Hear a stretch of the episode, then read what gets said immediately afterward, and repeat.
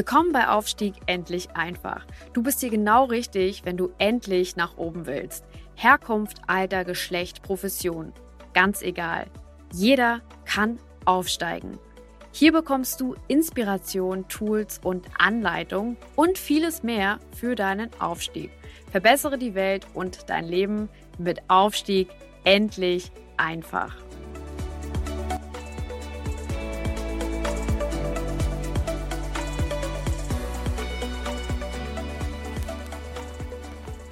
Ganz herzlich willkommen zum Podcast Aufstieg endlich einfach, deinem Podcast für deine Karriere, deinen Aufstieg und dein Weiterkommen. Es geht in diesen Folgen vor allen Dingen um das Thema Teamentwicklung und zwar proaktive Teamentwicklung.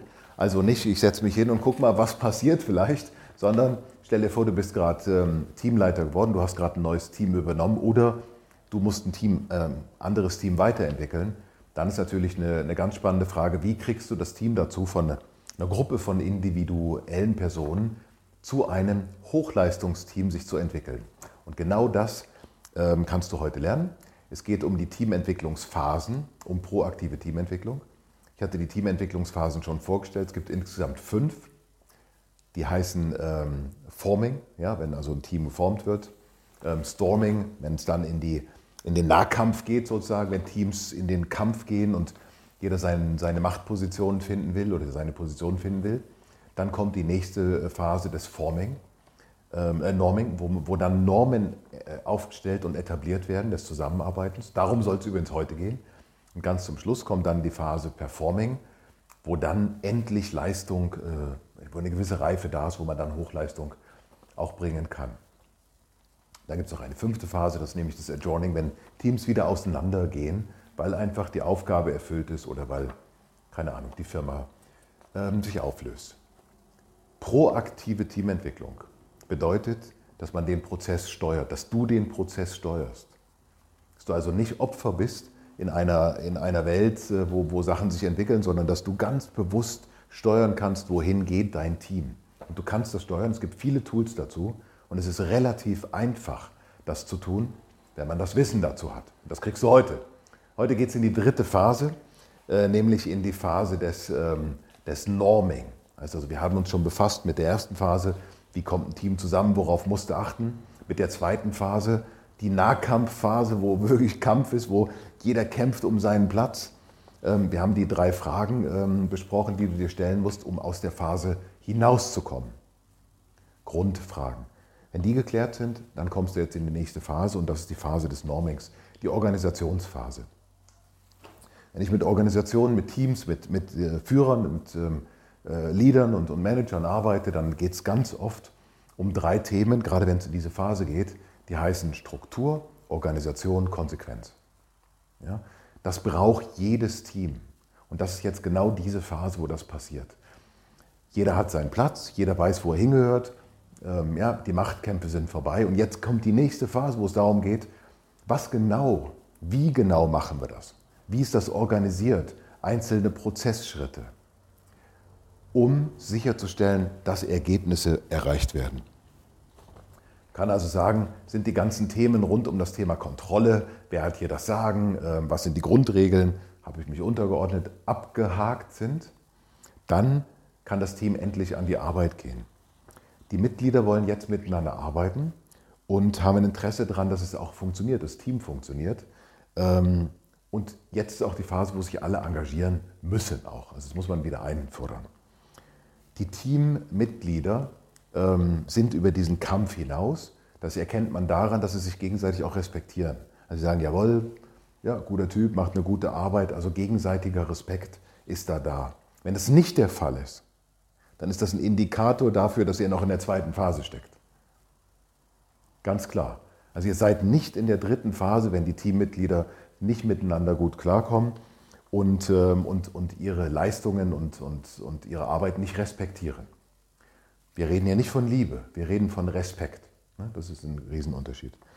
Die Gruppe muss an dieser Stelle jetzt lernen, ähm, äh, die Gruppe muss an dieser Stelle jetzt ganz klar lernen, mit Problemen umzugehen. Das heißt also kreative Lösungen zu finden. Also auch ähm, äh, Wege zu finden. Wie machen wir das? Also der Kunde beschwert sich, wo kommt das zuerst? Wie reagieren wir darauf? Wie wird das weitergemacht? Wie bestimmen wir, ähm, wie das weitergeht? Das sind die Themen, mit denen ihr euch jetzt auseinandersetzen müsst. Es geht hier um Effizienz, es geht um Flexibilität. Ihr müsst also Wege finden, flexible Wege, effiziente Wege, um Probleme zu lösen.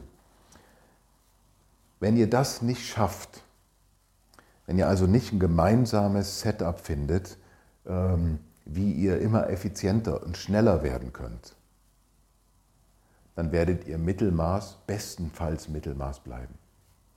In dieser Phase kommt es auf dich als Teamleiter, als Teamleiterin, als CEO, was auch immer an, dass du wirklich viel Fokus setzt auf die kleinen Dinge.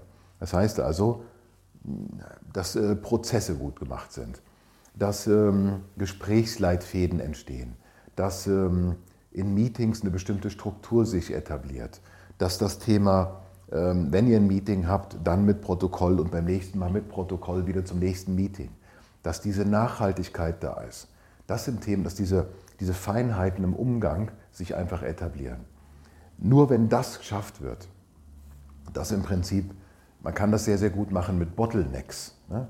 Man zeichnet sich Flaschenhälse auf und überlegt sich zu diesem Prozess, was ist jetzt der Bottleneck? Und dann muss man die Stück für Stück für Stück für Stück entfernen, so dass wie in einem Fluss das Wasser frei fließen kann. Solange wie das Wasser gehemmt ist durch Baumstämme, durch Steine, durch ähm, äh, Müll, Fahrräder, die da drin liegen, wird sich der Fluss verlangsamen und ihr könnt nicht die höchste Leistung erbringen, nur wenn alle Gegenstände aus dem Fluss heraus sind dann seid ihr in der Lage, wirklich Höchstleistungen zu bringen. Das ist das diese Phase. In dieser Phase braucht es viel Geduld, viel Kleinarbeit, viel Feinarbeit, viel Prozessarbeit, ähm, um diese Bottlenecks zu identifizieren und auszu, ähm, auszumerzen. Wenn ihr das gut machst, dann seid ihr bereit für die nächste Phase.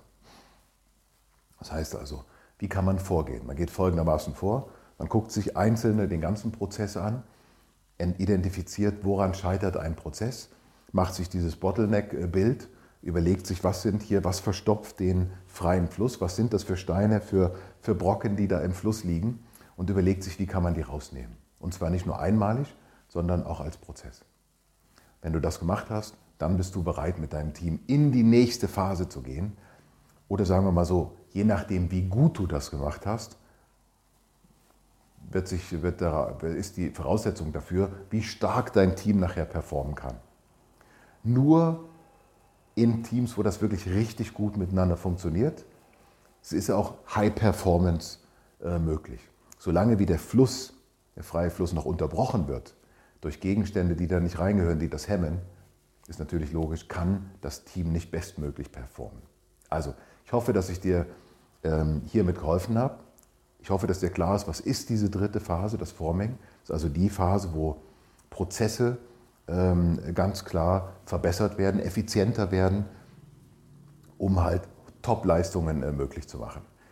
Ich freue mich auf deine Fragen, ich freue mich auf deine Feedbacks, ich freue mich auch darauf, wenn du mich challenged ja, und sagst, ah, das, ja, das sehe ich anders oder komm einfach auf mich zu. Ich freue mich natürlich riesig, wenn du mich buchst als Coach oder als Trainer, um dein Team, deine Mannschaft zu entwickeln und, äh, und dir dabei zu helfen, die großen Ziele, die, die ihr habt, äh, zu erreichen. Also kommt auf mich zu. Ganz herzliche Grüße. Bis zum nächsten Mal. Ciao.